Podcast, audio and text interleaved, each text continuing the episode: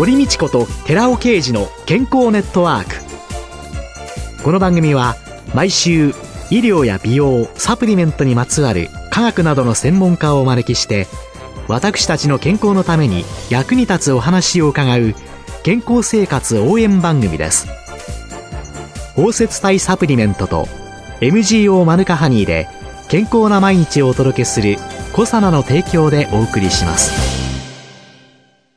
ここでコサナから美容と健康のための無料セミナーのお知らせです来たる11月18日月曜日午後5時から6時まで東京日本橋のコサナ東京本社にて第21回美容と健康を科学するコサナのセミナー難消化性アルファオリゴ糖による小型 LDL コレステロールの減少作用を開催いたします。講師は番組レギュラーで神戸大学医学部客員教授の寺尾啓治社長。なお、講演後午後6時から7時までニュージーランドカフェ赤坂ケータリング料理を囲んでの懇親会も開催いたします。セミナー、その後の懇親会も参加無料です。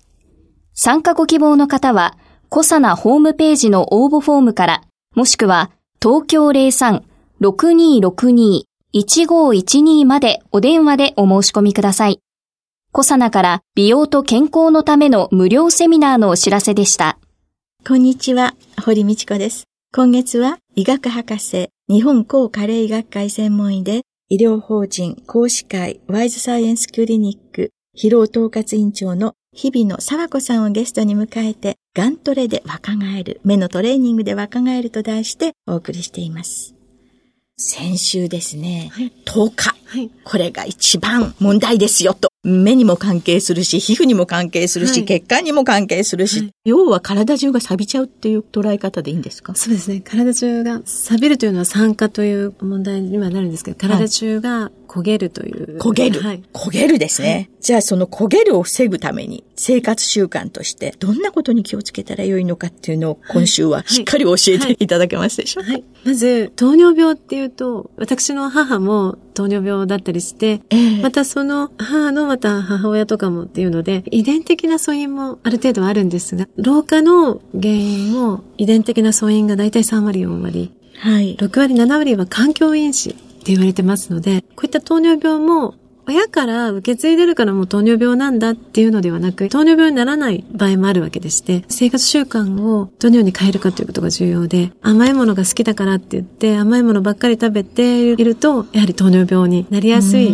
遺伝子を持つ人は糖尿病にやっぱりなってしまうと思います。逆に遺伝的な素因がなくても、生活習慣が荒れていると糖尿病にもなるんですね。で、この糖尿病は注意しないといけないのは、最悪の場合目も失明します。はい。目の奥の網膜の血管に障害が出たり、神経に障害が起こったり、はい、そして体の場合は足とか指とかの先が腐ってきたり、と腎機能が低下して、はい、透析とかいう、はい、もう本当に深刻になってくるので、そうなる前から予防するという意味でも、生活習慣を変える意味で、私は1日5食っていうのを進めてたりするんですけれども。1日5食、はい、あら、食べられる？たくさん。はい、いや、はい、5食がっつり食べるのではなくてですね。はい。朝昼晩は、比率はだいたい5対3対2で。朝が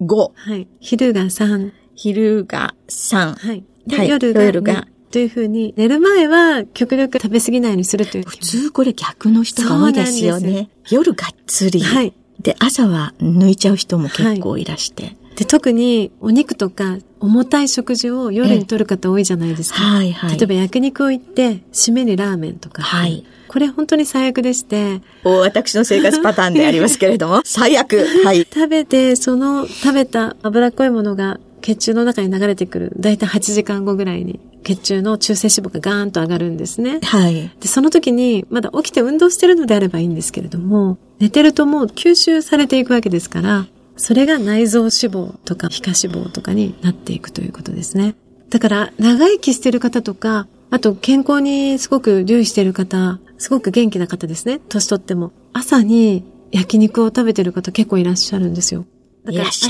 か昼に焼肉を食べたい場合は、お肉は朝か昼に食べた方が良くてですね。はい。実は朝からタンパク質を取るというのは夜の睡眠にも関係してくるんですね。アルギニンとかトリプトファンとかそういったアミノ酸がしっかり取れることによって、取ってから15時間後にセロトニンというリラックスした時に出てくる成分が作られるんですけども、はい、これはメラトニンといって睡眠ホルモンという言われているものを作る前の段階のものなんですね。睡眠の質が上がることで寝てる間に人間の体って修復されていきますので、眼性疲労とか目の疲れももちろんですし、えー、いろんな体全身の修復改善につながるんですね。きちんと眠るためには、朝のお肉。はい。しかも、お肉は血糖値を上げないんですよね。炭水化物じゃないですものね。はい、なので、ここで、この流れになって言いたかったのはですね。はい。いきなり空腹時に炭水化物を食べるのではなく、実は私最近出した本の中では、ベジファーストではなくてミートファーストを歌っているんですが、血糖値が上がりにくいのはミートファーストなんです。普通、野菜をたくさん食べてから、他のもの食べましょうって言うんですけれども、ミートファースト。で、もちろん、この場合にバランスの良い食事の取り方は重要でして、はい、簡単に言うと、最初に炭水化物を取らないということは重要なんですけども、はい、野菜から食べてももちろん血糖値は上がりにくいんですけども、タンパク質から食べるともっと血糖値が上がりにくいというデータが出たということですね。タンパク質を先に取った方が、はい、じゃあ何？ステーキ食べに行って、野菜から先に食べなさいとかって言ってたんですけれども、これはちょっと訂正をして、お肉から食べる。お肉を食べて、野菜を食べて、そして炭水化物を取る。あとですね、この炭水化物を取る取り方もすごく重要でして、ええ、どうしても外食した時に、はい、お蕎麦屋さんとかうどん屋さんに行きました。はい、あいきなり炭水化物食べないといけないっていう場合も、はい、何を選ぶかっていうのも重要なんですね。例えば、お蕎麦とうどんだとお蕎麦の方が血糖値が上がりにくいんですね。はい、実はお蕎麦の中にはルチンが入っていますので、はい、このルチンという成分は血管を強化してくれる抗酸化作用があるんですね。はい。若返りとか健康にすごくいいんですね。そしてご飯を選ぶときも、はい、白いご飯ではなく、玄米とか胚芽米といった色がついたものを選んでいただく。雑穀米とかですね。はい。これも血糖値が上がりにくい。血糖値が上がりにくい。繊維質のものが入ってる。そうです。殻とか全部入ってることによって、消化吸収される際に血糖値が上がりにくいんですね。そしてパンの場合も白いパンではなくて全粒粉パンとか、はいはい、それからライ麦パンとか、そういったものを取っていただくことで血糖値が上がる。つまり白い炭水化物を避ける。生成されたものを避けるということは、血糖値を上げにくくするということにつながります。一時期ものすごく極端な低炭水化物っていうか炭水化物除去食っていうのが話題になり、これが論争になったりしておりましたけれども、はい。はい、これはどう考えですか、はい、私も糖質制限は日本に入ってくる前からアメリカに留学してた時期がありまして、その時17キロぐらい太ってしまって、ちょうど当時アトキンスダイエットという炭水化物を5%以下まで取らないということが推奨されてまして、それを3年間続けた結果、私は一過性の脳虚血発作といって、微小脳梗塞っていうのがちょっと残ってるんですけども、起こしちゃったんですね。ええつまり何でも偏って食べてしまうと良くなくて、糖質制限っていうのは要は炭水化物以外は何でも好きに食べれるわけですよ。油分とタンパク質はですね。はい。それから炭水化物系のフルーツとか雑穀類とか根菜は食べれないんですけど、えー、でも実はそういったものにビタミン、ミネラルが多いじゃないですか。はい。当時はまだ若かったので、33、4で、今から10、7年前ぐらいの話なんですけど、お肉大好きだったもんですから、お肉を買ってきてお肉焼いて、それで、ちょっと野菜も食べてましたけれども、毎日お肉を食べてたんですね。そしたら、ある日朝起きたら、右手、右足が動かない状態で、感覚は全くないんですね。そういう場合って立とうと思ってもこんにゃくみたいになってしまって、ふにゃんっていう感じで動かなくなったという怖い思いを経験してから、医者の不養生というように、実は私は全然検診とかを当時受けてなかったので、検査した結果、一過性の虚血発作で、中性脂肪、悪玉コレステロールとかが400、500上がってまして、膵臓とかも何ともなかったその時は大丈夫だったんですけども、えー1000以上超えた、もう数字がポーンと伸びてて、えー、もう本当に先生からびっくりされて、えー、で、それから正常に戻るまで、3、4年前までずっと異常値でした。内臓脂肪がすごく多い関係で、運動もしないとそういった内臓脂肪って落ちないですし、今はそんなことみじんも感じないのですが。今は、今言ったような、はい。食事をできるだけ。そういう辛い経験というか、はい、それを踏まえて、朝5、昼3、夜2、で、5食の、あと2食はどこに行ってるんでしょうか？その間で、ナッツとか、乾き物とかの、要は、血糖値の上がりにくいものをちょこちょこつまむということで、ちょこちょこ食べとも言ってるんですけど、空腹時間を空ければ空けるほど、次の食事をした時に血糖値が急激に上がります。ですから、できるだけ空腹時間を空けないようにするのが、まず。5食の一番のポイント、はいはい、ポイントなんです。5食がっつり食べるのではなくてですね。がっつり食べられちゃうと、一生思ってしまいましたけれども。全体のカロリーが増えてしまいますので。がっつり食べるのは朝。はい。そうです、ね。そしてミートファースト。はい、ミートファーストです。そして3、2で。はい、それ以外には何かありますか？あとは最近、腸内環境といって、腸の中の細菌、善玉菌って言われる、はい、ヨーグルトとか代表的ですけれども、乳酸菌とかそういったものを取ることによって、腸内環境が良くなることで、デブ菌やセ菌と言われている、太ってる人には太りやすい細菌が腸に住んでいて、はい、痩せてる人は痩せやすい菌が腸に住んでいるということが発表されてますけれども、これも善玉菌が多ければ痩せやすい体質になるので、善玉菌を増やす。増やす。で、私は実は、ヨーグルトって、朝食べるイメージあると思うんですけど、はい、夜に食べた方が効果があるということが最近分かってきたので。ヨーグルトは夜。はい、夕食なんか、皆様の食事の概念が 朝と昼、ひっくり返っちゃいますね。夜がヨーグルトですね。はい。そうすると、寝てる時のゴールデンタイムと言われる先ほど言った、深い睡眠をとっている時、体の修復が行われる時、腸内環境もそこで整われるので、その時に夜にヨーグルトを食べることで。食べてると、ちょうどそれが寝てる間に、腸に行く。はい、リセットされるということで。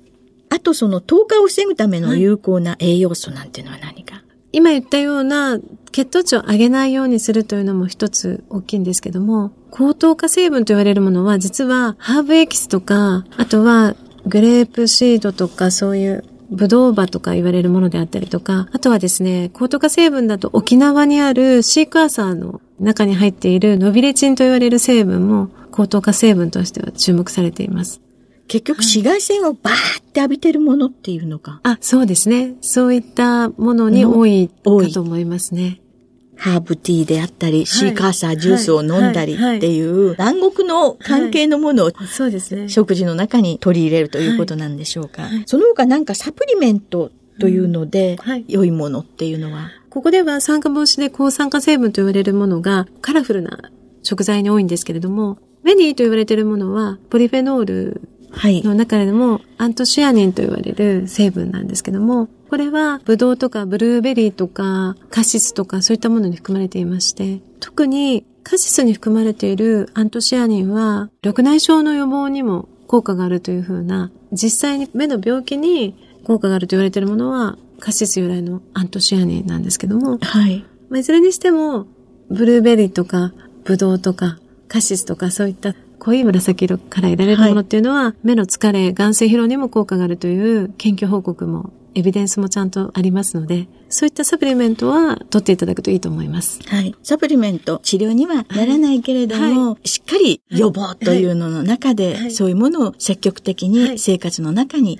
取り入れるということが大切なんですね。はい。ありがとうございました。ありがとうございました。今週のゲストは医学博士、日本高加齢医学会専門医で医療法人講師会ワイズサイエンスクリニック疲労統括委員長の日比野沢子さんでした。来週もよろしくお願いします。よろしくお願いします。続いて、寺尾刑事の研究者コラムのコーナーです。お話は、小佐奈社長で神戸大学医学部客員教授の寺尾啓二さんです。こんにちは、寺尾啓二です。今週は先週に引き続き、体の機能を調節して健康寿命を伸ばすヒトケミカルとヒトケミカルの組み合わせというタイトルでお話しさせていただきます。この研究の内容です。若いラットと老いたラットを用いています。加齢によって脳細胞や肝細胞などの様々な細胞のミトコンドリアの機能が劣れるところを L カルニチンと Rα リポ酸を併用して投与すると改善される。この研究によってそのことを明らかとした論文です。ご存知のようにミトコンドリアはエネルギー生産工場とよく言われますが、このミトコンドリアの膜電位が高ければミトコンドリアへエネルギー源を輸送しやすく、エネルギー産生も進みやすくなります。老いたラットは若いラットに比べて、このミトコンドリア膜電位が50%も低いわけで、この老いたラットに L カルニチンと R アルファリポ酸を併用して与えると、ミトコンドリア膜電位が50%上昇するということが分かりました。つまりエネルギー産生がスムーズになるようになったわけです。マロンジアルデヒドは脂質過酸化の評価にバイオマーカーとして利用されていますが、このマロンジアルデヒドの GC マス測定によって幹細胞における脂質過酸化物量を調べています。まず、老いたラットは若いラットに比べて脂質過酸化物の蓄積量が多いことがわかります。エルカルニチン投与群では、老いたラット、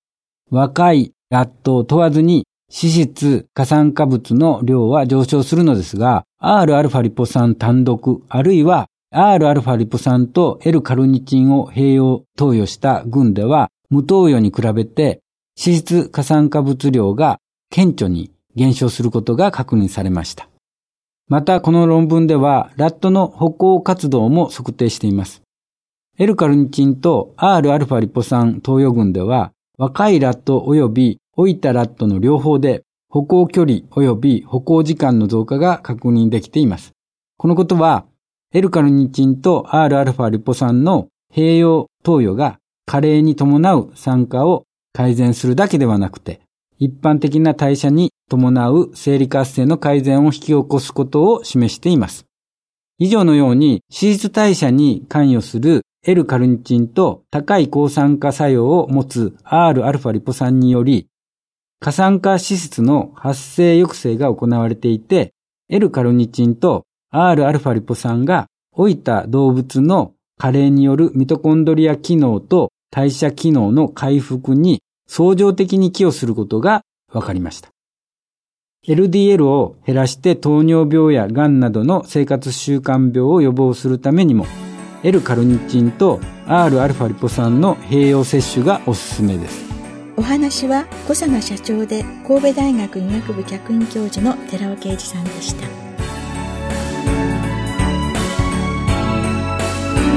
ここで小佐奈から番組おきの皆様へプレゼントのお知らせです。グルコサミン、フィッシュコラーゲンペプチドといった軟骨成分に摂取した軟骨成分の組み立てをサポートする高級店などを配合したナノサポートシクロカプセル化スムースアップこれに軟骨成分の構築を促進する成分として大豆抽出成分ポリアミンを加えました。軟骨成分の構築力を高めたコサナのナノサポートシクロカプセル化スムースアップポリアミンプラスを番組お聞きの10名様にプレゼントします。プレゼントをご希望の方は番組サイトの応募フォームからお申し込みください。コサナのナノサポートシクロカプセル化スムースアップポリアミンプラスプレゼントのお知らせでした。